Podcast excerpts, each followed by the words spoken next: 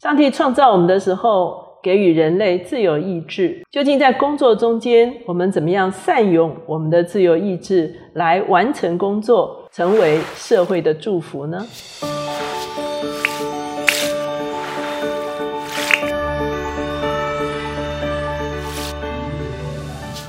大家好，我是乔美伦老师。每周一次在乔氏书房与大家见面。今天我们的单元是快闪新书。今天我们所要介绍的这本书叫做《零规则》。今天我们也有一位访客，那我们的访客呢，就是。爱普数码国际的执行长洪正一执行长，乔老师好，各位观众大家好，我是正一，他也是乐果实发展协会的创办人。如果你有这个 LINE 图档，这个喜乐羊的这个图档的话，这个就是他们所开发制作的。他也是我们啊气领班的校友哈。那今天啊，Eric 就介绍我们来读这个《零规则》这本书。那这本书的作者其实有两位，那第一位。作者呢是李德海斯汀，就是现在数位串流最高的 Netflix 的啊创立人。那另外一位作者是艾琳梅尔，他是全球顶尖商学院的教授，他自己有一本非常有名的书叫做《文化地图》。事实上，海斯汀就是看了梅尔的文化地图之后，就特别找他来研究网飞他们自己的工作文化。究竟有没有可能在世界各种不同文化的地区来推行这样的工作文化？那他们两位呢，也都曾经在和平工作团在偏远地区服务过哈。这个海斯汀就是利用这一点哈，来说服梅尔来跟他合作研究这个工作文化哈。艾瑞，你要不要先讲一下为什么啊？你推荐？啊，零规则这本书呢？这本书其实是去年的一本新书。那我对这本书有兴趣的原因，是因为它是 Netflix，是网飞。网飞是刚好在这阵子是全球疫情，所以基基本上很多人都宅在家里，就会使用他们的服务。那到目前为止，他们已经有超过两亿多的使用用户，所以我觉得他们的。呃，服务应该是很有意思的。那另外一个，本身我自己也是从事数位呃网络创意方面的工作，所以它这个的主题蛮吸引我的。第三个，我觉得更有意思的是，因为它里面呢，就是刚老师提到，就是李德跟哎艾艾琳他们这两位去写的，然后他们同时也采访了好几十位全球的 Netflix 的一个员工，他们用一个好像一问一答的方式，然后有很多案例放在里面。所以我就会觉得这本书是很活泼、很好读，所以我就将这本书推荐给大家。对，所以你自己也是 Netflix 的重度使用者，对，我是非常严重的使用者。所以你非常呃关注在呃网络的媒体的这方面的一些工作文化，是，所以你对这本书特别有兴趣哈。那这本书作者他其实之前他就创业过哈。可是呢，他第一次创业不成功，他就把他的第一个创业给卖掉了。主要卖掉的原因，就是因为工作文化渐渐下沉的一个原因。当他创立了这个 Netflix 之后。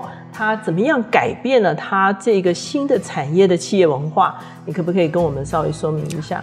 好，老师，其实他卖掉的时候还卖不少钱是，他一九九七年卖掉的时候卖掉七亿五千万美金。嗯哼。然后他卖掉的时候，也就是刚刚老师提到的，工作里面他们的文化其实他们觉得不是很好，所以呢，他才在啊一九九七年卖掉之后呢，他拿到了这一笔资金之后，从事重新创业。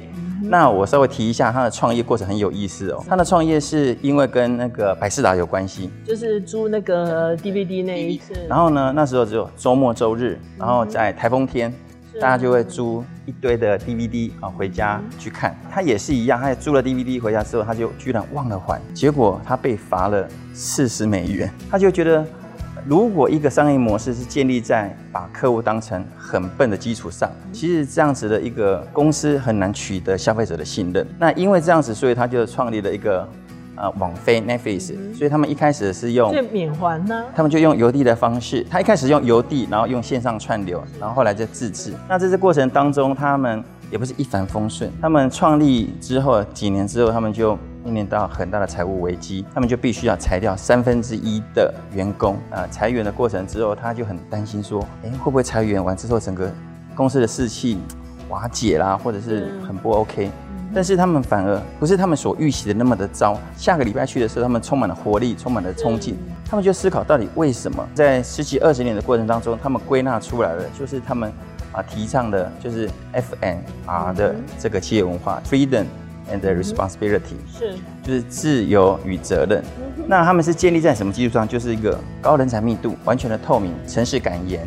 再来就是他们尽量降低降低税收的管控，人才密度，它基本上他他们是想使用，他们可以主动积极，而且是够聪明的人，所以通常他们的薪资都是一般业界的可能是 double。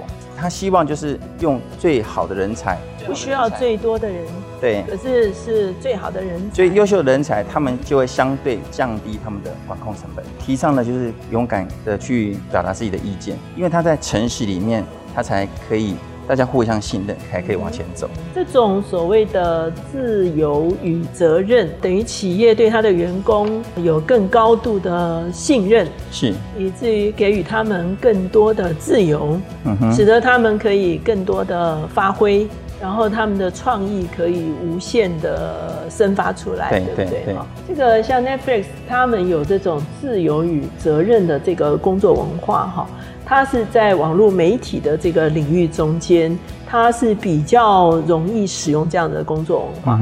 你觉得在其他企业中间，并不是那么容易使用这样的企业文化？那这本书有提到，因为 Netflix 他们是极高度创意的一个公司，这样子的一个企业文化，相对是比较合适于需要创意的一个一个一个公司。那刚刚老师有提到，就是说自由跟责任。嗯，老实说，我一开始看这本书的时候，这两个。议题我觉得是非常冲突的，给一个人极大的自由，其他有两个选择，就是一个自我负责，或者是完全偷懒。他们中间有一个很大的一个重点，就是信任。当他们有信任的时候呢，他们就会拥有更多的自由。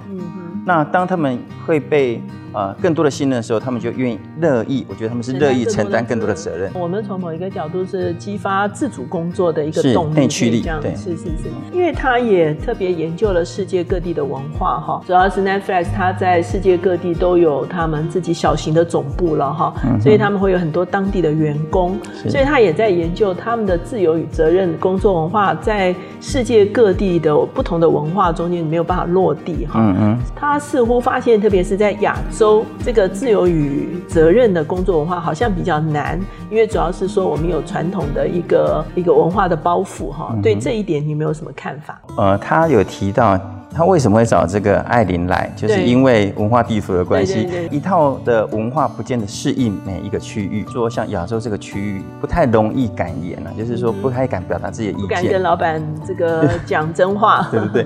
因为我们传统文化就是。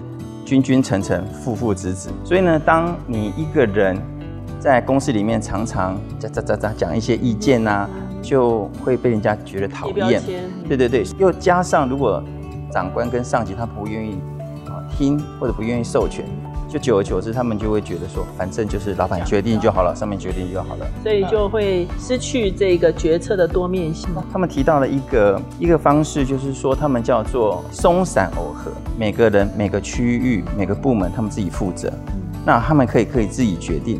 那这个就跟我们传统的就亚洲这方面的文化是企业文化比较不一样。亚洲的企业文化算是就是从上而下金字塔型的方式，就是所有的事情要层层上报。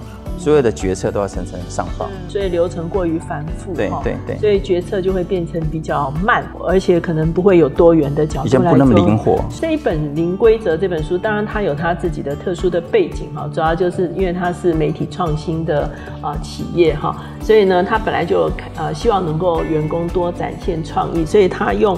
啊，这个自由与责任的工作文化来激励他整个团队哈。也许亚洲的文化，或者是其他企业的文化，也许不是这么完全适用这本书所有的概念哈。可是有没有一些重点？是我们可以拿来思考的。我归归纳的几点可以供大家参考。主管必须要以身作则，主动休假。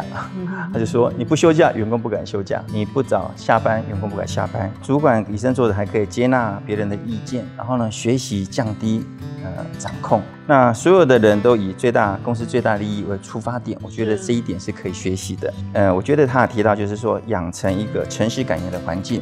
这个我觉得在各样文化的企业应该都可以容易去执行的。那还有提到四个回馈原则，第一个我们以协助为目的，啊不是要批评；第二个呢是可实际执行的，哦不是天马行空的。那第三个呢，当呃别人给你的意见的时候，你要表达感谢，我觉得这点非常的棒。这样才会收到更多的回馈。对对对对对，人家才不会害怕，到底是可以说不可以可不可以说？对。那第四个，我觉得当你表达感谢之后呢，我可以决定是采纳，或者是舍弃。那当我舍弃的时候，对方也不会觉得特别的哦不舒服。是，我觉得这四个原则我们也可以学习。那第三点，最后一点就是对齐北极星，只要确定大方向是无误的，可以完全信任跟授权。他书中有提到一句话，我觉得非常的棒，就是说每个人的看法不必一致，但是必须确保所有的人都是往同样的方向前进就可以了。是，对对就是我们最近的对齐文化。对，不对齐对齐对齐很重要。这个媒体的工作文化当然可以更加的开放哈，可是刚才 Eric 所提出来的一些其他企业可以思考的一些向度哈，也是对我们非常有帮助。